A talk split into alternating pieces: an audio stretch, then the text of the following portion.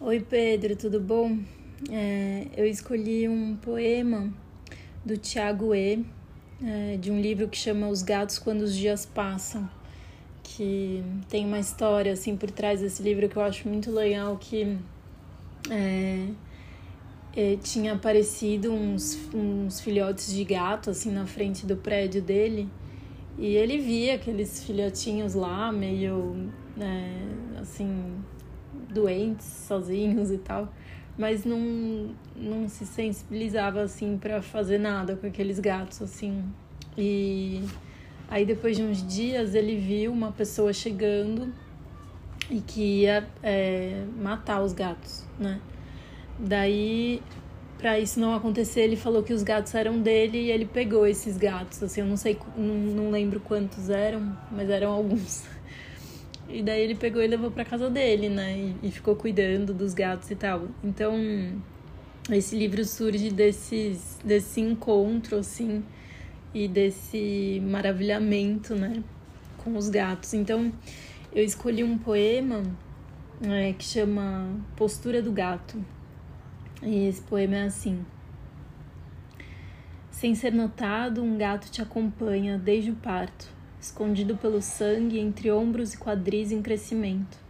Fortaleceu alguns grupos de músculos das pernas, do abdômen e dos braços, a fim de pôr teu corpo em quatro apoios no chão e assim brincar equilibrista, criança, descalça, hoje esquecida que um felino lhe deu coordenação quando bebê, enquanto nem podia sequer supor o mais vago sentido dessa infantil palavra: engatinhar.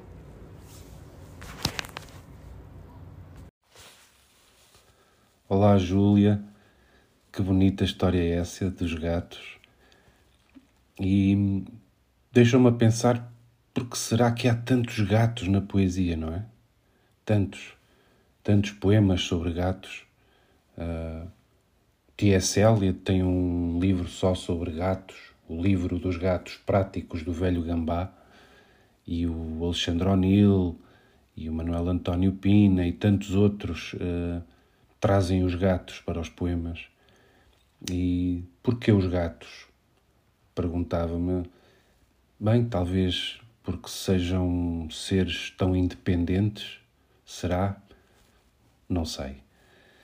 Mas enfim, onde há gatos é preciso ter algum cuidado que pode haver cães.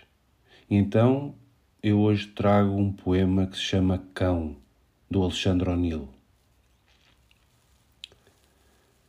Cão passageiro, cão estrito, cão rasteiro cor de luva amarela, apara lápis, fraldiqueiro, cão liquefeito, cão estafado, cão de gravata pendente, cão de orelhas engomadas, de remexido rabo ausente, cão ululante, cão coruscante, cão magro, tétrico, maldito, a desfazer-se num ganido, a refazer-se num latido, cão disparado, cão aqui, cão além e sempre cão.